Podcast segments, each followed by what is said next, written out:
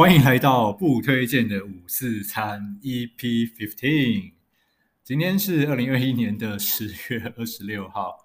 首先来播报一下明天的天气预报，然后我会带着这个哭笑不得的嗓音来录，是因为我他妈这是我录了第三还第四遍了。对，好，那背后有一些故事，后面再讲。先来播报天气预报。好，今天是十月二十六号，明天是十月二十七号，礼拜三。明天的最低温是二十一度，最高温是二十五度。那呃，下雨几率是百分之十，所以理论上可以不用带伞。未来一周呢，看天气预报几乎不会下雨，所以呢，可以好好把握六日去出游，享受户外。那因为昨天前天都还很冷，今天又突然回温，所以这种剧烈的温差，呃。就是小心不要感冒了哦，不要一下子衣服穿不够，一下子衣服又穿太多，流太多汗。那反正就是尽量让身体保持在一个干爽的状态，不要太热流汗，也不要太冷发抖。OK，呃，我为什么会有两天没有录节目？是因为我妈呢，在上个礼拜天去打了莫德纳的第二剂，结果没有想到它的副作用非常严重，呃。我礼拜天中午才跟我妈有吃饭，那她下午就去打，然后她晚上的时候呢，就回传说她的后背很痛。那因为嗯，打莫德纳其中一个副作用就是血栓，然后就担心说会不会是血栓造成心肌梗塞，巴拉巴拉巴拉。因为心肌梗塞有两三个明显的特征，就是胸部或背部会痛，然后呼吸不顺。结果我妈中了这两项。那我爸呢，就第一时间送他去台大急诊室挂急诊。那照了 X 光，做了血液检查，然后看起来是没有没有这个心肌梗塞的因子在里面，所以医生就打了一个止痛针，让他止痛，方便他睡觉。好，就放我妈回去了。结果我妈回家睡，然后隔天一早起来，发现还是不舒服，然后多了一个症状，叫做恶心想吐。而且不是普通的恶心想吐，是我妈根本没有吃东西，但还是很想吐。呃，然后就从早上醒来到中午，连续吐了十二次，就没有什么东西可以吐，但就是狂吐。我相信这种感觉是非常非常非常难受的，因为我曾经、呃、有过类似的经验，就是空腹喝饭店的那种很便宜的冲泡咖啡。然后我忘记是咖啡还是奶茶，反正就那种粉包啊，那就喝了下去，因为空腹喝嘛。然后又跟我老婆一起去爬山，然后就可能，可是爬的强度也没有很高，但 anyway，反正就是爬的过程，我就觉得呃恶心想吐，然后我就在路边吐了起来。那吐完感觉就好多了，这是在你有东西可以吐的情况下。那我妈的情况不是，我妈是她根本就没有吃东西，她可能顶顶多只有喝水，结果就狂吐。对，那我可以想象，那个是非常难过、非常不好受的。那我妈是一个耐受度、忍耐力很高的人，所以 anyway，她说不舒服，我相信就是真的会真的很不舒服。那我爸呢，在短短不到十二个小时，又再次把我妈送去台大急诊室。那这个时候，第一次送去急诊室，其实我感觉还好，就是没有很担心。但等到第二次送的时候，我觉得不太妙，就觉得哇靠！就是不会吧？就是最近的新闻这么多的，不知道打高端啊，打莫德纳啊，打什么的，然后就呃猝死啊，还是怎么样啊？我想说，干该不会这种事要发生在我们家吧？就是就觉得之前看新闻会完全没有感觉，但现在就会觉得有一种担忧，有一种害怕，觉得干不会那么衰吧？发生在我们家这样子。好，那呃，结果第二次送去台大急诊室，医生帮他做检查，那还好，就是虚惊一场，搞小乌龙。原来是前一天晚上我妈有打止痛针，我妈对那个止痛针的成分会过敏，所以呢，呕吐是一个过敏的反应。OK，好，那就虚惊一场，所以我在这边也上了一课哦，原来呕吐呢也会是过敏的一个症状。之前我都认为说过敏顶多就是皮肤红肿痒，然后这就是过敏反应，或打喷嚏啊、流鼻水之类的。原来呕吐也是一个过敏反应。好，那嗯，所以我妈打了这个，就是经过治疗后，现在目前一切 OK。不然我打算昨天下班还要冲回家再去探望我妈。OK，Anyway，那平安就好。所以在这边也提醒家中有长辈的听众们，如果最近要去打第二剂，哦，有几个事情可能要注意一下。第一个呢，就是不要让长辈。施打第二剂的当天，独自一个人在家，这样子还蛮有风险的。嗯，虽然打完这个疫苗当下都会要求在原地停留十五分钟再离开，但有一些副作用呢，可能是等你离开后才会发作的。那如果家中长辈只有一个人，当他发作，然后假设了有昏迷的现象，那旁边没有人在旁可以送他去急诊啊，或处理啊，那。会延后治疗时间，这样会蛮危险的。所以呢，如果家中有长辈，他可能丧偶了，他可能只有一个，就是只有爸爸或妈妈一个人，他如果要打第二剂，我会建议说，有余力就请个假，跟爸爸妈妈陪在一起过一天。那如果没办法，那在爸妈打完后，就是打个电话关心一下，就可能每隔六个小时打个电话确认一下状态。好那这是第一个，不要让长辈独处，因为打这个疫苗还是有风险的。那第二个要提醒的就是呢，可以在这期不管老人家或我们都一样，像我是还没有打第二剂，啊、我可能我要等十一月十六号之后才能打第二剂。Anyway，那打第二剂我之前我会先去洗个澡，因为谁都不知道自己的第二剂会不会有严重副作用。那如果说有的话呢？那肯定是很虚弱，不想碰水，所以这个时候呢，就是如果你提前先洗好澡了，那你就可以摆烂，放个两三天都不洗澡，比较没关系，自己也会感觉比较舒服一点。好，那第三个要提醒的就是呢，打第二剂之前呢，就是先去吃饱一点，哦，那就是累积多一点能量，那以避免在不舒服的时候就是吃不下或怎么样，那身体多储存一些能量也是比较好的状况。好，那提醒的部分就做到这边。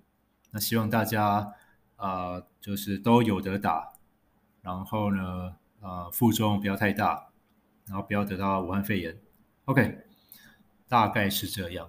好，那我们今天来聊一下我想聊的时事议题，就是，嗯，前天呢，昨天，anyway，反正就是我们有一位呃罗先生，啊，全名叫罗维明。他呢跑完了这个超越自我三千一百英里挑战赛。那这个赛的原名呢，我用英文念一下。他、啊、如果说发音不标准，就请すみません多多包涵。那它的全名叫做 Self Transcend transcendence，呃，就是三一零零 Miles Race。那这个超越自我挑战赛呢，是目前公认世界。距离最长的国际超级马拉松赛事，那今年呢迈入第二十五届，然后从九月五号举办到十月二十六号，赛程总共有五十二天。那这一次今年总共有七名的超马选手获邀参赛，其中呢就有我们亚洲最会跑的男人，有这个称号的罗维明罗先生罗大哥。那他有另外一个绰号叫做“超马铁蛋子”。哎，我这边其实有一个疑问，就是，呃，为什么不叫“超马铁子弹”？他他的绰号叫做“超马铁蛋子”，那个“蛋”是子弹的“蛋”，“子”就是那个子弹的“子”，但他叫“超马铁蛋子”，我有有点不太明白为什么会有这个绰号。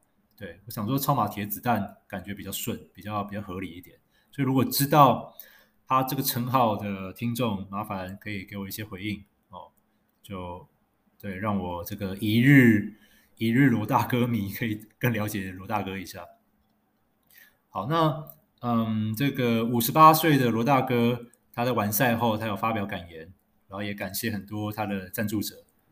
那他认为有八个字呢，是让他突破这个就是完赛的关键，分别是感恩、和平、纯洁。纪律，然后他希望呢，这个赛事呢可以持续举办，让更多的人把他这八个八字箴言呢当做人生方向，造就更美好的生的世界。那我当初看到他这八个字“感恩、和平、纯洁、纪律”，我就想说：“我靠，他该不会是军人吧？”结果后来我再翻其他文章，发现，哎呦，我的直觉还蛮准的，他果然是军人。那他是在二零零二年从陆军的特战退伍后，然后从事保镖行业。那嗯，他同事看他体能很好，就建议他：“哎，你要不要来玩玩看马拉松？”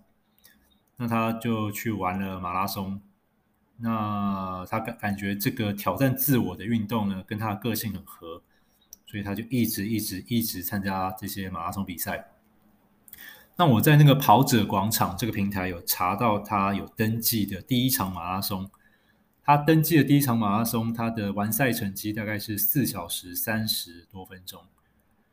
然后看到我就觉得哇，天哪，就真的觉得嗯，罗马不是一天造成的。他虽然他的马拉松第一场马拉松成绩没有没有很厉害，但是呢，他凭着他持续的锻炼累积，然后造就他二十年后，就是呃还没有到二十年了，就将近二十年，因为他的跑者他从二零零三年、二零二零开始，二零零三、二零零二开始跑了，那累积到现在快要二十年了，那他终于完成了一个所有选手终极目标，就是。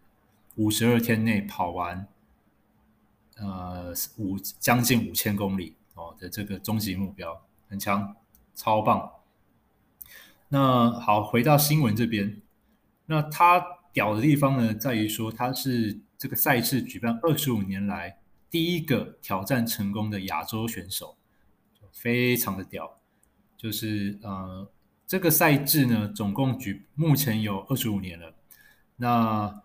呃，大部分完赛的百分之九十九都是外国人，就是非非亚洲人啊。那他是第一个亚洲人，而且呢，也是第一个五十岁以上完赛的选手，因为他今年五十八岁嘛，很屌。所以，呃，要知道他多屌呢，就可以问一下听众：你们有跑过马拉松吗？一场马拉松是四十二点一九五公里，那我有跑过几次了。然后每一次我跑完马拉松，我都累得半死。那这个罗大哥呢，他跑这个赛制是每天至少要跑两场马拉松，再加十公里左右的距离。哦，那 anyway，那以罗大哥他他最后完赛时间，我来看一下。哦，他最后完赛时间是四十八天十一小时五十二分一秒。那他的这个总成绩呢，呃，在这一次是排名第二名。然后呢，在历届所有完赛选手是排名第二十五名，哦，非常的屌，以他这个年纪来说是真的很厉害。然后呃，刚刚说他第二名嘛，那第一名的成绩我也稍微讲一下。那第一名的意大利跑者马卡托 Andrea Marcato，那他的这个完成的天数是四十一天，就比罗大哥再快了大概一个礼拜。我也我也觉得这个马卡托是一个神人啊！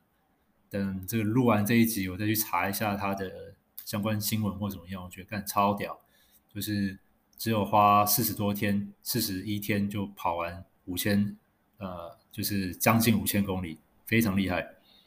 好，然后那罗大哥他这四十九天来呢，不论风雨，不论昼夜，他每天只睡四个小时，然后跑每天跑大概一百零二公里。嗯反正就是太厉害了。那我还蛮好奇，说他这个过程他是怎么吃东西，怎么喝喝水，就是补给，他是怎么做的？呃，希望之后如果有节目有专访他，能够问这个问题，因为我很难想象，叫我躺在床上 一整天玩手机，我没问题，对，但要我连续跑步，就是跑十呃跑二十个小，每天跑二十个小时，这个我觉得。感这这这要如何做到啊？就是很难想象。好，然后嗯，那介绍一下他们跑的环境。嗯，他的举办地点呢，在美国的纽约市皇后区。那他们会沿着当地的一所高中跑，那就是会跑五五千多圈。那这个赛制呢，它比赛时间是从早上的六点到深夜的十二点。然后参赛者可以依自己的身体状况决定休息或者是呃调整，就是从早上六点跑到晚上十二点，因为不仅你自己要跑，你旁边还要有一个就是呃观测员，就是观测看你有没有作弊的，所以他有规定一个比赛时间。好，那呃这个罗大哥呢，他在完赛后呢，他有发表一些他的完赛感言，他说。呃，赛事最大挑战是未知。那在这个过程中，他一直在摸索。那为什么是未知呢？是因为他在跑之前根本不知道自己能不能够完成赛制。因为你不可能为了准备这个比赛，然后呢，你就先去跑，就是连续跑五十二天，跑五千公里，不可能嘛？对。那所以他自己对他自己有很大的不确定感。然后他说，在过程中一直在摸索，其中有痛苦又有欢乐。那他说，呃，关键的就是他保持一个平常心，然后每天就是这样做。对他来说呢，他可以连续十天跑一百多公里，他 OK，但他没有试过连续四十多天都跑一百多公里。所以，anyway，他就觉得，呃，他就保持平常心，时间到了自然会水到渠成。那他另外也有提到，就是他在这个呃，好，不好意思，再补充一下他的另外的发赛后发言。他说呢，嗯，他能够完成这个赛制呢，他说不贪也不懒惰很重要，也就是要维持纪律。他所谓的不贪，应该是指说，当他当天的体能状况好的时候，他不会因为这样就去多跑十公里、二十公里，可能。今天他规定他要跑一百一十公里，他跑到了，即使状态很好，他就也是乖乖去休息。所谓的不贪，应该是这个意思。那不怠惰呢，就是指如果他当天的状态不太好，可能跑到一百公里就很累了，最后十公里很不想跑，但他还是会咬着牙把它跑完。哦，这就是他所谓的维持纪律，不贪也不怠惰。那这个在跑马拉松，我觉得哎，真的是一个铁则。就是我自己在比赛的时候会发现很多的呃选手就跟我一起跑的啦，他们可能前半段前前三十公里跑得比我快，但是呢体能也因为这样被提前消耗掉了。其实真正重要的是三十五公里之后那最后七公里，所以我对跟第一次接触马拉松的人讲，我说前二十一公里拜托一定要克制住自己想要跑快的冲动，一定要慢。如果你真的要加速，麻烦等三十五公里之后再加速。就是啊，因为撞墙期通常都是在三十、三十五公里之后才会发生。那通常一旦发生撞墙期，那就很很惨，就是你会抽筋，你会跑不动。所以，嗯，所以卢大哥这边提到不贪也不怠惰，那就是要克制住自己不想跑或太想跑的欲望，这个都要维持住。好，然后他就说，他最后表示，我的成绩都是很有纪律的去执行，极端的痛苦我经历过了，我告诉我自己，这是我的选择，所以就是要享受它，然后我就成功了。那我觉得他说的很棒，那也呃给所有听众，不管你是爬山、跑步，anyway 就做任何运动，我觉得他这句话可以当做是一个大方向，当做是一个原则。那罗大哥呢？他参加这比赛还有一个很屌的一点，除了他是年纪最大的，然后他是华人，就是亚呃就是亚洲人以外呢，他是穿人字拖去比赛，所以导致于第一时间赛事方感觉看一起来乱那样，就觉得妈呀，你怎么会穿拖鞋来比赛？那他有解释啊，就是因为他嗯之前他都是穿跑鞋，但因为跑鞋包覆性比较好，那像他这种超级超马拉松选手。跑这种超长距离啊，长期的摩擦，微小的摩擦，然后持续了几万步，然后之后呢，就会造成脚部的肿胀跟起水泡。所以他后来呢，就是用这种人字拖来跑超马。那呃，就很明显的就是他觉得跑起来很舒服，然后也不会起水泡，让他可以持续跑下去。那呃，跑到一半呢，就是后来有一些超马选手看他穿拖鞋跑，也跟着效仿他。也穿拖鞋跑，所以我觉得干超屌。那我之前是不敢穿拖鞋了，因为练跑的时候常常会看到一些阿伯穿这种拖鞋在练跑，嗯，我心中会觉得，诶，它的支撑性够吗？它的保护性够吗？那看罗大哥都穿拖鞋跑完整场比赛了，那我想那应该是没问题了。所以啊、呃，因为我五倍券还没有花，那我可能会用我的五倍券去买这个这个罗大哥穿的这个拖鞋来试试看。那呃这边来介绍一下他穿的是哪一双拖鞋啊、对，还要再声明一下，其实我没有收业配了，有收业配就就不会拖到现在来讲。好，那罗大哥他穿的这双呢是 MIT 台湾制造的。